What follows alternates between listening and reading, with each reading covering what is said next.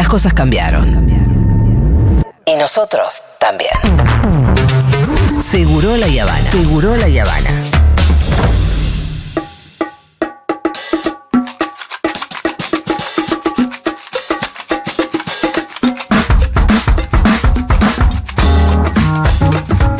Menos mal que está Alfredo Zayat, la verdad. Por fin, era Hola, hora, señor. También qué hola. vacaciones largas se ha tomado Buen usted. día. Bienvenido. Tuvimos que Hola, buen llamar a día. Bertie Venegas Lynch Y para está llamar muy tu bien. atención. Claro, entonces venimos. Y que vos vuelvas. Estuvo muy buena la entrevista, ¿eh? Porque también Berti se los bancó a ustedes, ¿eh? Porque todos están diciendo, sí, sí, sí, sí. están diciendo cómo bancaron a, a Venegas Sí, Lynch sí. también. Nos van con nosotros, Pero yo creo que dentro, mira, le voy a decir, y no me voy a arrepentir, digamos, dentro del mundo libertario, dentro del mundo Mm. libertario, y bueno, Berti Venegas Lynch, y bueno, alguna formación tiene. Sí. Claro, Porque- hay gente más bruta. Es No, si- es bruta. Sí, si hablas con Lemoine, Claro, con, es bruta, con, eh, con Juliana Santillán, Entonces, o. yo, la verdad, yo en su momento lo dije y lo vuelvo a repetir, y, y vos mencionaste que lo estudiaste en la Facultad de Derecho y en la Facultad de Economía no pisaban los Venegas Lynch. ¿Por Porque qué? era Por- demasiado marginal. No, claro, son Eran locos. marginales. Es una secta que hoy está en el gobierno. Lo digo porque en su momento también lo dije, si antes de que ganen. Es una secta. Y Sí. entonces esa secta está en el gobierno. Entonces, ¿por qué todos se sorprenden tanto? Y bueno, pero por- te sorprende porque tienen comportamientos, conceptos, actitudes de secta. Mm, sí. Lo que pasa es que ahora está... Está naturalizado. Claro, naturalizado. Entonces por eso aparece y entonces decís, pero ¿cómo dice esta cosa? ¿Cómo lo dice? Bueno, pero siempre lo dijeron, la verdad. Es verdad, No es por eso no, yo no, le tengo otro respeto a Berti también. Le dije, yo- Entonces, yo- su papá, su abuelo, una tradición de libertarios de hace mucho tiempo. libertarios y cuando dijiste superliberales. cla- clase social, clase social, qué sé yo, grupo social, querés mencionarlo, Sí. nivel socioeconómico. Con eso se me hizo el tonto, pero ya el apellido Ve- Venegas Lynch, amigo, a mí no me engañan. No, bueno, pero ponele la categoría que Sí, quieras. el decil. digamos, eh, y entonces está, siempre estuvieron ahí. Digamos, siempre ha sido parte de, eh, en su momento, de las familias patricias, para no decir la oligarquía. Pero entonces, siempre, entonces es otra, otra estirpe, digamos, del mundo libertario. Ahora bien, siempre fueron marginales, pero ultra marginales. La teoría esta de la escuela austríaca también fue, es, fue, es y será marginal dentro del el pensamiento económico. Pero bueno, y eso, y Ahí están. estuvo bien.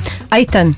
Ahí está. Y está en Y- el gobierno. Y están en el gobierno. Bueno, entonces Bien. eso es el costo elevadísimo de, ¿De qué tener vamos a hablar secta. hoy? Vamos a hacernos. Hay, hay, hay varias cosas, pero Sí. bueno, también estoy abierto. Fueron, fueron Fueron algunos días. las vacaciones Zayat. No, no, no fueron tan largas. Bueno, eh, Alfredo, se está Bueno. hablando de que se puede llegar a anunciar la dolarización el viernes. Vos, No. yo sé que vos no crees en no, eso. no, creo que no, digamos. Salvo que digas, bueno, se lanza a una pileta sin agua. Mm, sin además- dólares. Claro, que es no tener los dólares. Sí. Entonces, si además de una pileta que vas a seguir cayendo porque como que no vas a tener piso, no hay dólares. Digamos, es- hay- hay una cuestión que es central. Para dolarizar necesitas dólares. Entonces, uno de la. Un, un hilo de tweet que apareció de uno de los libertarios, ni me acuerdo el nombre Sí.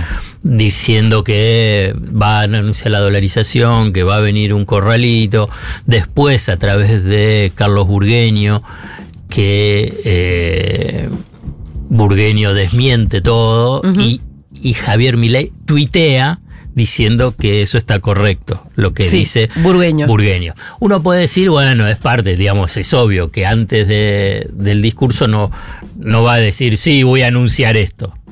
Esto es una de las cosas. Ahora bien, ¿alguien piensa que si anuncia dentro de eso que fue ese libertario un corralito, eso políticamente le sirve? Digamos, hoy cualquiera que anuncie que pone un corralito, chau, desaparece políticamente, digamos, ¿Sí? no hay. Sí, sí, no, no. Alfred, no. te digo que el corralito, porque, el viste, corralito es mm. clase media. Corralito es vos no podés sacar la plata. Corralito es sí, no podés sacar, serían los dólares. ¿no? Serían los dólares. Sería un corralito de dólares. Si yo tengo una cuenta en dólares, no, la puedo todo, tocar. todo, todo, todo, todo. Ah, no puedes sacar Por- por- dinero. claro, porque es dolarización, como no tenés los dólares, te dicen podés sacar hasta 100 dólares por semana o por mes.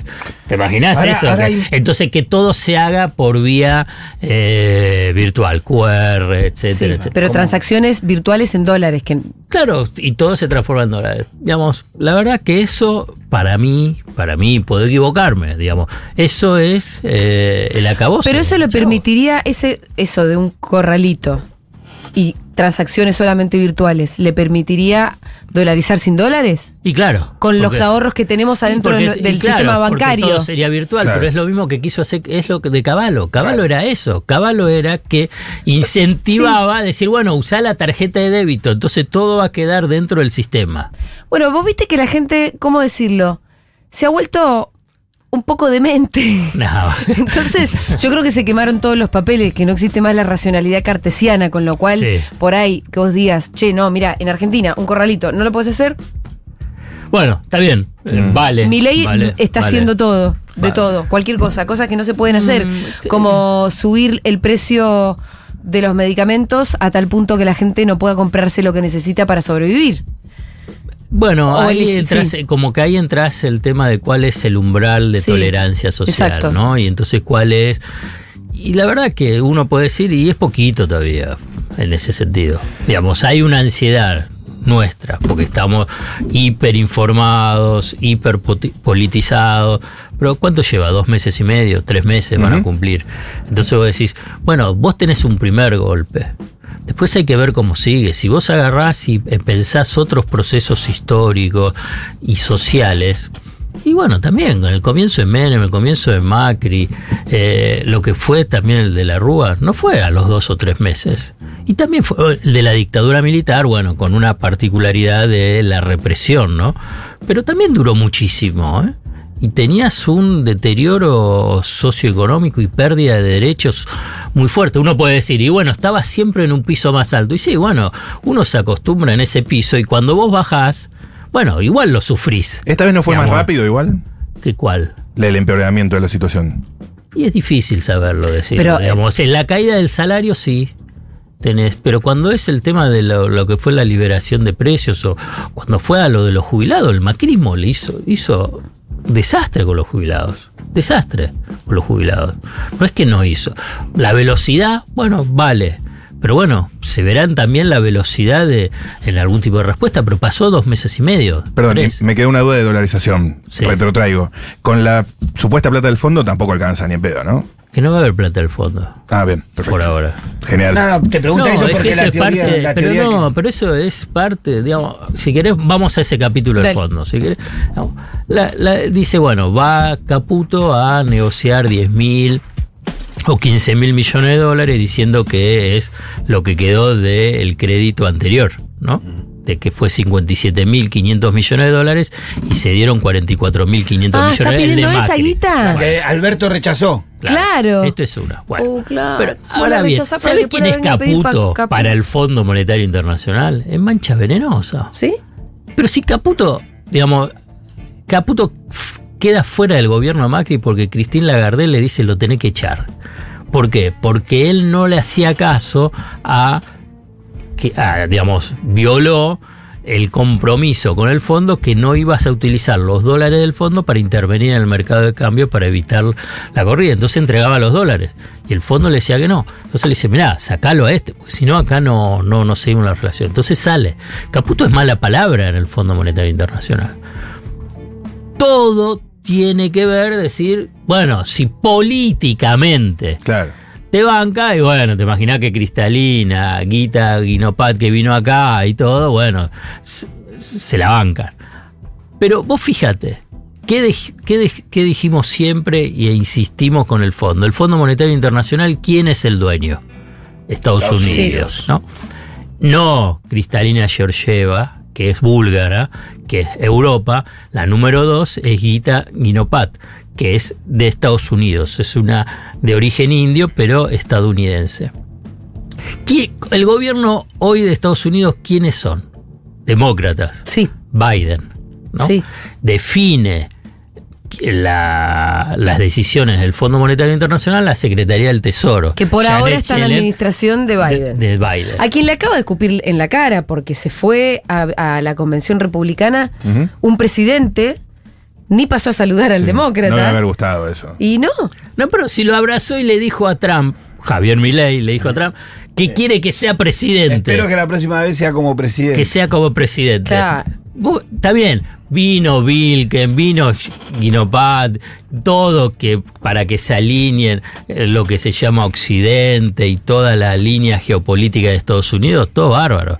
Pero eso no significa que te van a dar los dólares. Y menos 10 mil a 15 mil millones de dólares a un, go- a, a- a un gobierno que quiere dolarizar y Estados Unidos no quiere que se dolarice. Ahora, Eh, Estados Unidos no quiere que se dolarice. No, ni el Fondo Monetario tampoco quiere que se dolarice. Entonces Pero no les da igual o realmente no quieren y lo van a impedir. quieren. Dicen que la última vez le dijeron que no, que no. No que quiere. Concretamente que no. Le dijeron, no, no.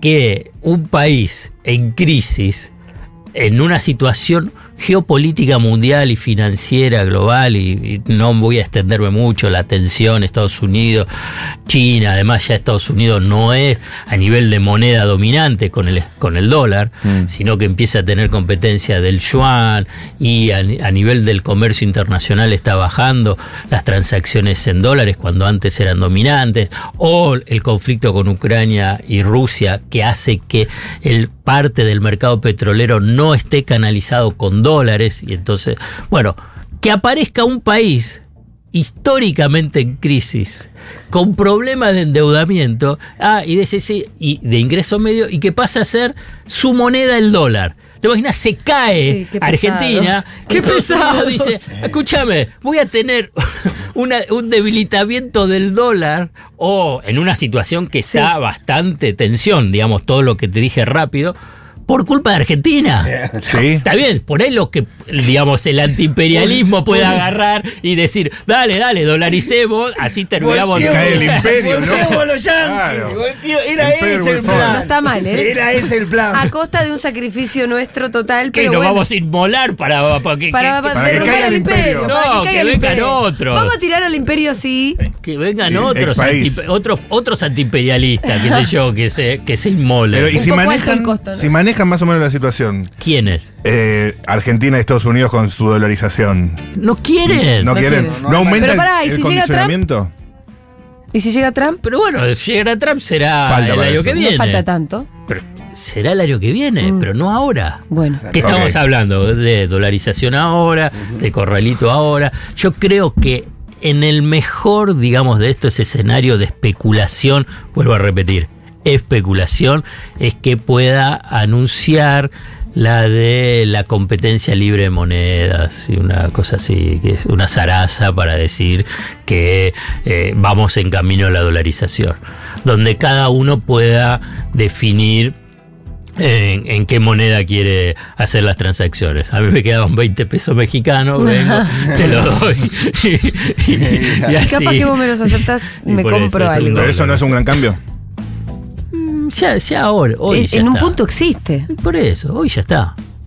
En Argentina Sí, existe el bimonetarismo hace, Sí, desde la dictadura, la más o menos. La querés eh, formalizar. Claro. Pero digamos, la- las propiedades en qué la compras. En dólares. ¿En Yo qué no, la venden? no ando comprando, pero sí en dólares. Bueno, estoy Sí. haciendo términos. Todavía me estoy juntando. Los autos de alta gama se cotizan en dólares Sí, y entonces sí, te sí. dice, ¿me pagas en dólares o en Hay pesos? algunas al casas de valor?" ropa muy desubicadas que ya están poniendo sus precios en Alquileres dólares. también. Bueno, eh, alquiler. Entonces vos tenés, digamos, se- cada una de las crisis acentúan los rasgos bimonetarios eh, de la economía argentina, lamentablemente. Lo aclaro para que quede, digamos, aún más, con más, con más precisión.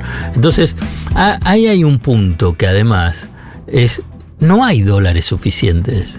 Y, y esto es uno de los puntos porque, viste que aparece, digamos, toda la red, la cadena nacional privada del oficialismo, Sí. que te dice, están comprando dólares, compran dólares, compran dólares, entonces ya lleva acumulado 7 Siete mil mil, 8 mil. Sí, está bien, pero tienen pisadas las importaciones. Casi, digamos, no, no salen O sea, casi no va a haber recaudación. No, no, pero no, no, no, no, digamos, no está entregando los dólares correspondientes para el tema de importación. La crisis económica hace que las importaciones, las importaciones bajas, pero a la vez también tiene después pa- para pago, pago de deuda y tampoco hay una acumulación de dólares fenomenal.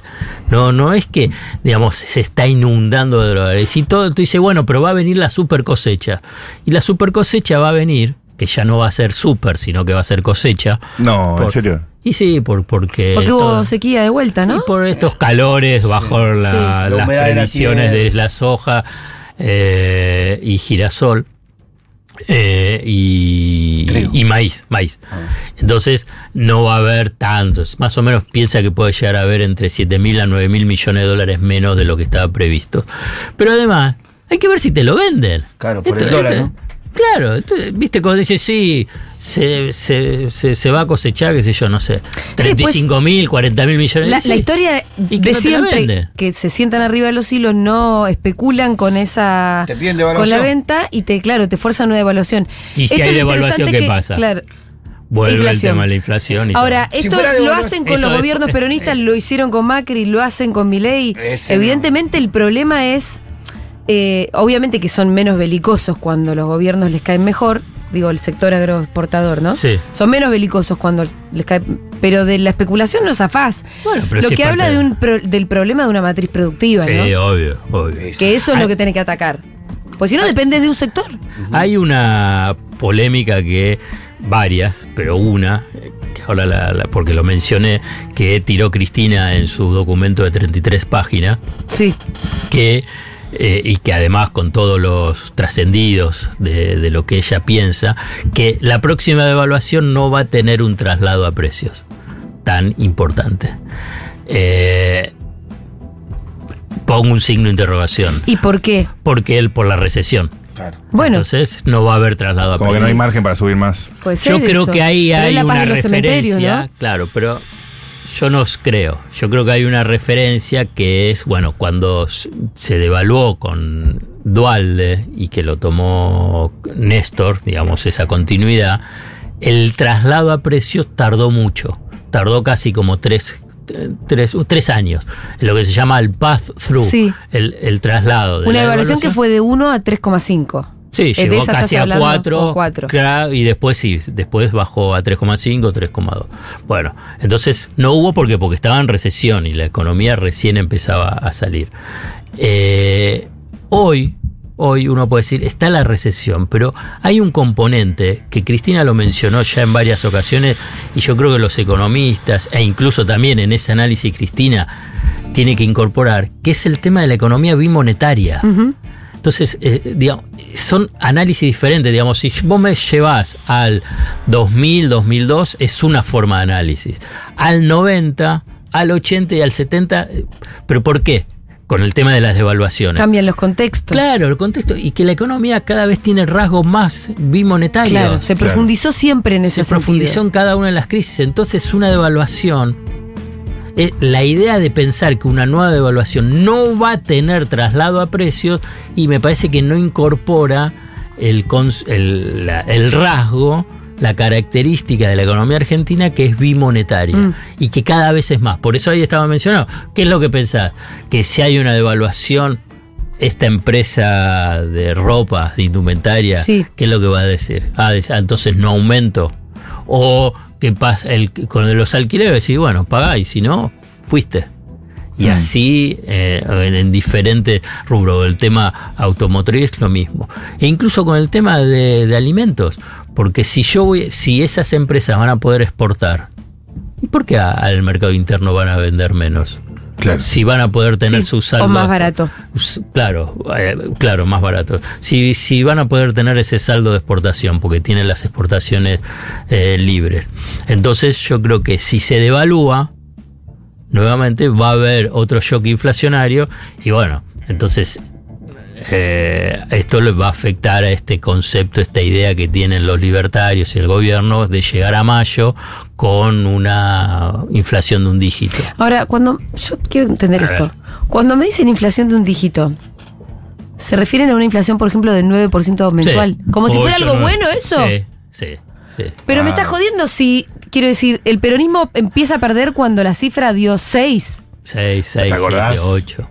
Cuando fue 6 fue una catástrofe. Sí, sí, sí. Cuando sí, sí. fue 4 fue una catástrofe. No, cuatro Yo era me festejar. acuerdo en el Se gobierno festejó el de cuatro. No, no se El festejó. 4-9. Yo, me 4,9. acuerdo en el gobierno de Cristina, conferencia de prensa, Patricia Urli, 1,4. Bueno, pero ahí Bueno, vos tenés eso fue hace la- mucho, ¿no? la- vuelvo a repetir.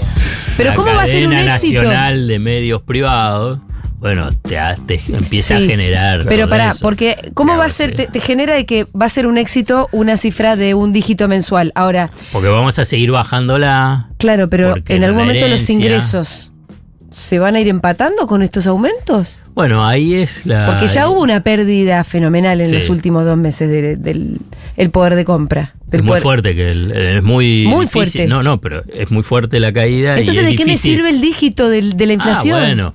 bueno, porque tenés tres instancias en términos de cuando se habla de umbral de tolerancia o de eh, impacto social. Te, te digo inflación, poder adquisitivo y empleo. Digamos, esta sería eh, la secuencia. La de la inflación es inmediata.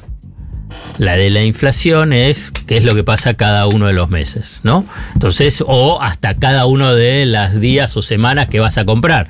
Vos lo vas sintiendo y vas insultando, vas eh, diciendo vas barbaridades y todo, qué es lo que te pasa con la inflación. Entonces, la- el tema, si la tendencia es ascendente o descendente, te puede dar más o menos eh, tranquilidad. Entonces, esta es inmediata. Después la tenés la del poder adquisitivo. La del poder adquisitivo es la que te genera eh, angustia, ¿no? La otra es la de la bronca. Esta es, ahora pasamos al de la angustia.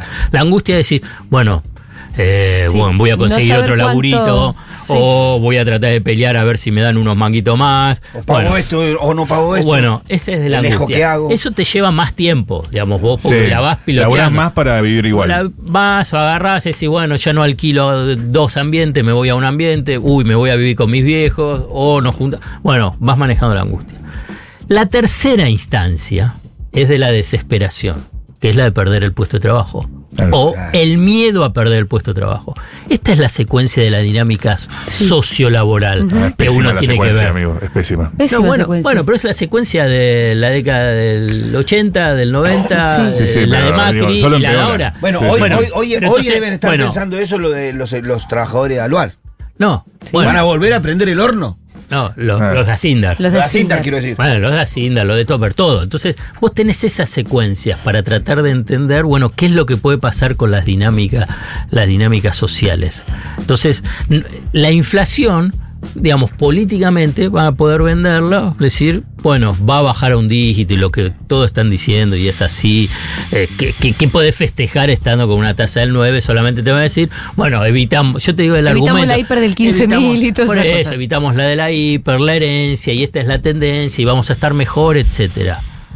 Pero ¿A después tenés la angustia y que ahí no va a poder dar la respuesta, la del poder adquisitivo. Y la de la desesperación, Y después que es la de del empleo. laburo. Sin Entonces ahí no, no va a dar la respuesta. Y ahí no dieron la respuesta. Digamos, cada uno de estos procesos no Sí, liberales. Y es difícil ver cómo cruzando el Rubicón, el desierto, lo que sea que ellos dicen que hay que cruzar, lo que no terminan de explicar es esta teoría cómo te lleva a la creación de empleo. no, Nunca hablaron de eso. Por eso, yo, digamos, reafirmé y reafirmo una y otra vez, estos proyectos en Argentina fracasan, no pueden llegar, digamos, salvo que tengas una aceptación Mm. colectiva, que ya ves que hay bastante resistencia, digamos, colectiva, que sea aceptadas como son aceptadas en el resto de Latinoamérica. Uruguay. Chile, Brasil, México, Bolivia, Perú, Ecuador, Países Colombia. mucho más desiguales. Por eso, desiguales. Sin clase media y sin movilidad Bueno, social. Si, que, que- si pensás que la Argentina puede ir a ese modelo o esa estructura social donde tenés un sector minoritario de alto consumo Mm. y que sigue viviendo muy bien Sí. y todo. Y después una amplia, pero amplísima, eh, eh, un amplísimo Sí. porcentaje de la población viviendo en niveles de entre subsistencia y un poquito más arriba, o sea, así pueden conseguirlo. Esto es lo que Sí. conseguir. Bueno, vos decís, ese es el objetivo que tienen. No sé si así expresado tiene el Si objetivo. vos le preguntabas a Bertie Venegas Lynch, te iba a decir que no.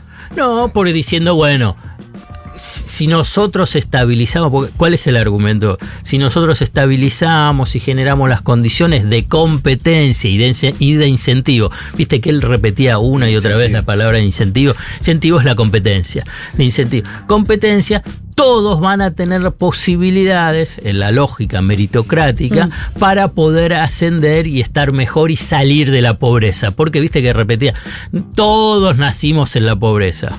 No. Vos no, Berti. Yo se lo dije que no, yo le dije nada. Vos no, Berti. pero yo, yo digamos, entendamos. No la- te, no te vi en mi hospital naciendo, Berti, a ninguno de ustedes. Entendamos la, la estructura teórica y conceptual para decir, bueno, ¿qué es lo que están haciendo? Digamos, pues así. Entonces es la desaparición de las clases medias. Sí. Diferentes, clase media alta, clase media media, clase media baja. Y también, bueno, la desesperación de, por ejemplo, no tener los útiles. Quiero decir esto, empezamos el programa hablando de cómo Porque en el barrio del Pitu. económico. Sí, en el barrio del Pitu hay un montón de nenes que no están pudiendo comprar los útiles. Claro. Porque hay un dato que además estuvimos recabando los eh, eso, las tasas de inflación de los útiles básicos y cuánto cuesta la canasta escolar básica. Y resulta que está pasando algo muy estúpido e insólito, que es que la canasta básica escolar equivale a 93 dólares. Mientras que en Estados Unidos la canasta básica escolar sale 66 dólares. Bueno, ahí tenés dos componentes, digamos, que es que aumentaron mucho los precios Sí. y el, el dólar hubo la devaluación, pero después se, Quedó ahí. se- se quedó ahí el Sí. dólar. Entonces, entonces, yo no, digamos, lo, lo que los exportadores te van a decir que está atrasado. Entonces, hubo una inflación en dólares fenomenal, en Fenomenal. Argentina, del 50%. Pero ahora está más cara en lo- Eh. los útiles. Y entonces nosotros nos pusimos a hacer una colecta para eh, el Instituto Villero. Hablamos Oh, con la sí. Debo, la Debo nos pasó un presupuesto que tenía que ver con unas canastas que armaron con lapicera, lápiz, eh, cuaderno, hojas, bla, que le salía unos 12 mil pesos. Es decir, realmente Cada canasta, cada cada canasta canasta para cada niño y que habíamos calculado que son 200 los niños que queremos ayudar, con lo cual necesitábamos eh, juntar 2.400.000 pesos. ¿Y se viene la cuenta? No la seguí, pero sí, está bien, está bien. ¿Cuánto vamos? En este momento vamos juntados. La Atención. suma, Sí, la frívola Atención. suma de 1.907.000 pesos. Increíble. solo nos faltan 600 mil pesos. El alias es villa15.inst.villero y quienes nos están viendo por YouTube, por- porque lo están viendo más a la noche, Sí. Pueden, se pueden hacer Pues ahí. sí. villa15.inst. Villa 15 con número punto ins por instituto punto villero. Y entonces ahí ya vamos. Está a nombre de Débora. 1.900.000 pesos y vamos a comprar un montón de útiles para que por lo menos en un barrio de la capital de Buenos Aires los nenes tengan los útiles que necesitan para empezar la escuela. Muchísimas gracias. Extraordinario. Gracias, Alfredo Zayat. Bárbaro.